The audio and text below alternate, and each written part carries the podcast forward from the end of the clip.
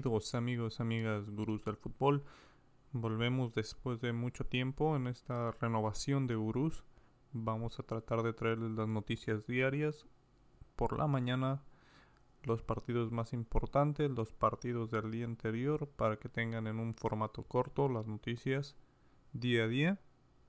Que puedan estar informados, que sepan cuál fue el resultado, que, que sepan cómo, cómo le fue a cada equipo dando los partidos más importantes de las principales ligas y sobre todo la gloriosa Liga MX.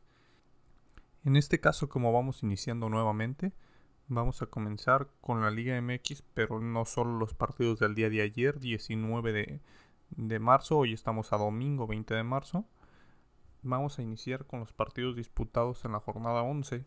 Inició con el Querétaro ante San Luis, jugado en Morelia a puerta cerrada después de los disturbios. Más adelante tendremos un debate sobre, sobre dicha situación con compañero David Escamilla, que pronto estará con nosotros también. No se olviden de él. Y posiblemente nuevos integrantes. Vamos a, a enriquecer el debate gurú. Entonces iniciamos con este partido en el cual em, inicia San Luis fallando un penal. Rubén Zambuesa falla un penal Ángel Sepúlveda, ahora de penal para Querétaro, pone el 1 por 0. El empate se pone 1 por 1 de penal. Ahora lo tira Bilbao de San Luis. Después de una expulsión para San Luis, el, conjunto de Querétaro se tira al frente y logra el 2-1. Así, así terminó el primer partido de la jornada. Querétaro 2, San Luis 1. Al día siguiente, el viernes, tuvimos a la franja de la Carmón, el glorioso Puebla. Este Puebla que está jugando muy bien, un técnico que ya es candidato para la selección, para la América, para presidente de Puebla, yo creo. Puebla inició el partido ganando con un cabezazo en el área para recentrar, otros cabezazos, le cae a Reyes la defensa y la define como todo un crack del área 1 por 0 para Puebla. Después Barragán pone el 2 por 0. Santos, 4 minutos más tarde de ir perdiendo 2 por 0. Santos mete el 2 por 1. Y 2 minutos más tarde el empate 2 por 2 desde un saque de banda. Un saque de banda que termina en cabezazo en el área para el empate a 2. Santos con mejores asistencias de saque de banda que de córner para, para la cabeza.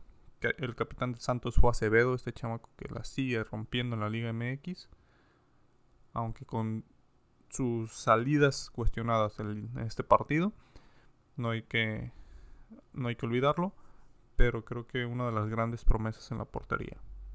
Entonces ya iniciamos con los partidos del día sábado.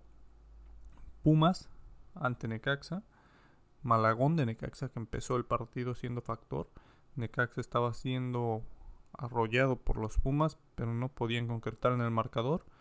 Después una gran jugada de Dieter Villalpando para Medina, que pone el 0-1 para Necaxa. Necaxa ganando 1 por 0. Después el Necaxa de penal pondría el 2 por 0. Y después el 3 por 0. Que alguien le avise a los Pumas que no es a doble partido para remontar. Este se ganaba en un solo juego.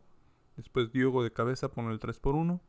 Lo más rescatable de este partido es que una supuesta credencialización de la barra de Pumas, la Rebel, una de las más famosas, parece que está sacando credenciales para los aficionados.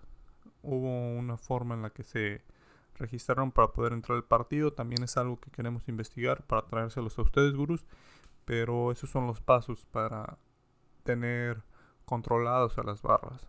No sabemos qué tan robusto es el sistema, qué es lo que se puede o no hacer con esta credencialización.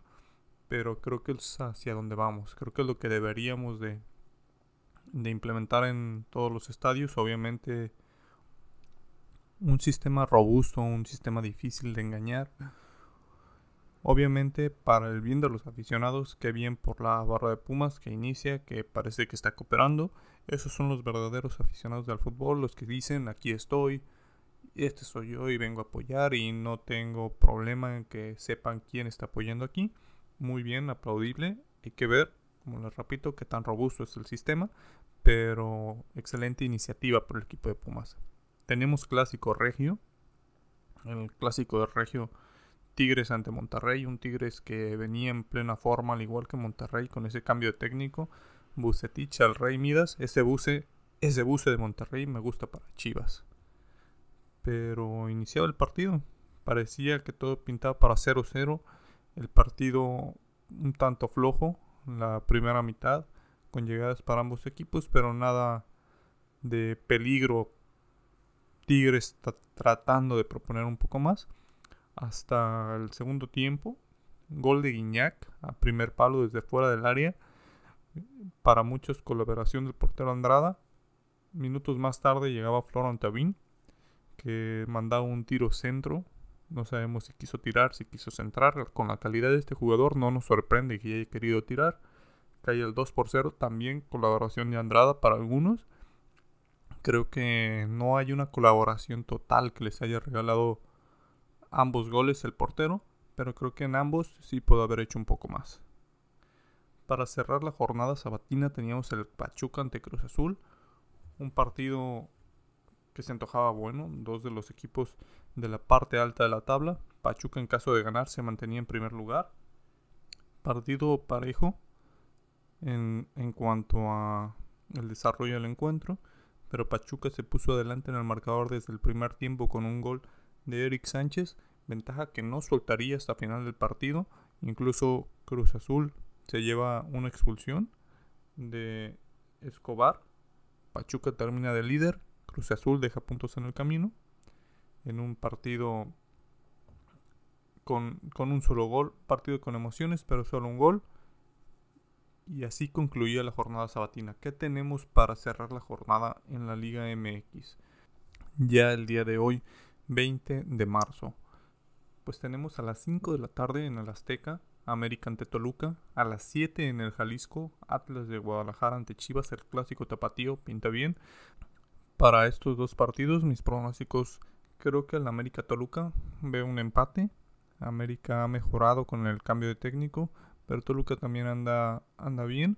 Creo que le va a faltar al América para sacar el triunfo. Igual en el clásico tapatío creo que veremos otro empate Ojalá que no, ojalá me equivoque, ojalá veamos triunfos o si son empates sean con varios goles. Pero esos son mis pronósticos. Mazatlán ante León. León que tuvo un pésimo partido a mitad de semana ante Seattle Saunders cuando iba perdiendo 3 por 0. No pudo hacerle daño a Seattle. Entonces no sé si se va a desquitar con Mazatlán. Pero creo que este partido pinta para que León lo gane. Mazatlán ante León en Mazatlán a las 9 de la noche. Otro partido a las 9 de la noche, Tijuana ante Juárez, los Cholos ante el equipo de el Tuca Ferretti, que ya hay una presión para el Tuca, el Tuca que nunca ha sido despedido en temporada, se lo han despedido a final de temporada, pero a medio torneo no. Este torneo puede ser la excepción, pues Juárez va muy mal y los dueños ya se la están pensando con la multa. Entonces ese partido lo tenemos también a las 9 y 6 de la noche. Vamos a ver qué lo que pasa. Para mí Tijuana saca el triunfo. No veo por dónde Juárez pueda seguir compitiendo en ese torneo. Lo veo sumamente mal. Pero pues vamos a ver. El Tuca puede sacar ahí una de sus tácticas, uno de sus regaños. Y hacer que Juárez saque puntos en este duelo fronterizo. Vamos a ver qué es lo que sucede. En Inglaterra tenemos los cuartos de final de la FA Cup. Ayer, día 19 de marzo, se disputó el Middlesbrough ante Chelsea. Chelsea gana 2 por 0, se clasifica a semifinales. Se está jugando en este momento el Crystal Palace ante el Everton. A las 9 de la mañana vamos a tener el Southampton ante el Manchester City y a las 12 el Nottingham Forest ante el Liverpool. Everton es favorito para pasar. Del otro lado, Manchester City y Liverpool son los otros favoritos. El Liverpool que sigue compitiendo en todas las competencias que tiene este torneo. Vamos a ver para qué le alcanza. Ya también tenemos el torneo de Champions. Más adelante estaremos dando nuestros pronósticos. Un sorteo sabroso, un sorteo bonito. Vamos a ver qué es lo que sucede. También se está jugando en este momento el Mónaco ante el PSG el partido más temprano de la League One. Va ganando Mónaco 1 por 0. Vamos a ver cuál es el desenlace de este encuentro. Juego en el que no se convocó a Lionel Messi. Para quienes les interesa el fútbol argentino, también ahí tenemos clásicos. Tenemos el River ante Boca. en el estadio de River Plate a las 4 de la tarde hora de México. Un partido ahí para quienes les interese. Ahí les dejo el dato. Y ahora sí, el partido más importante, el que todos están esperando, el Real Madrid ante Barcelona, un Real Madrid-Barcelona que siempre es atractivo, pero creo que este partido en específico se juega muy poco. Barcelona ya retomó el rumbo, entonces ya sabemos que va a tener puestos de Champions, es muy difícil que, que caiga, ya que los otros equipos están aflojando y es justo cuando el Barcelona está subiendo de nivel, pero no creo que les alcance para competir. Real Madrid está 10 puntos arriba de Sevilla, aún con el triunfo de Sevilla y la derrota del Madrid, está estaría a 7 puntos hipotéticamente.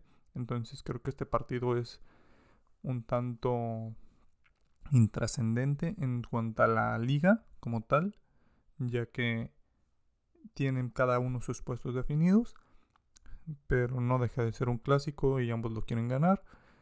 Aunque Real Madrid va a salir sin Karim Benzema, no fue convocado, recordemos que salió de partido del Real Madrid este último, salió por lesión entonces parece que está bien, pero no hay que arriesgarlo, sobre todo veniendo una fecha FIFA para que puedan descansar varios jugadores del Real Madrid, teniendo en cuenta el partido que se le viene en la Champions, que va a ser prioridad para el Madrid.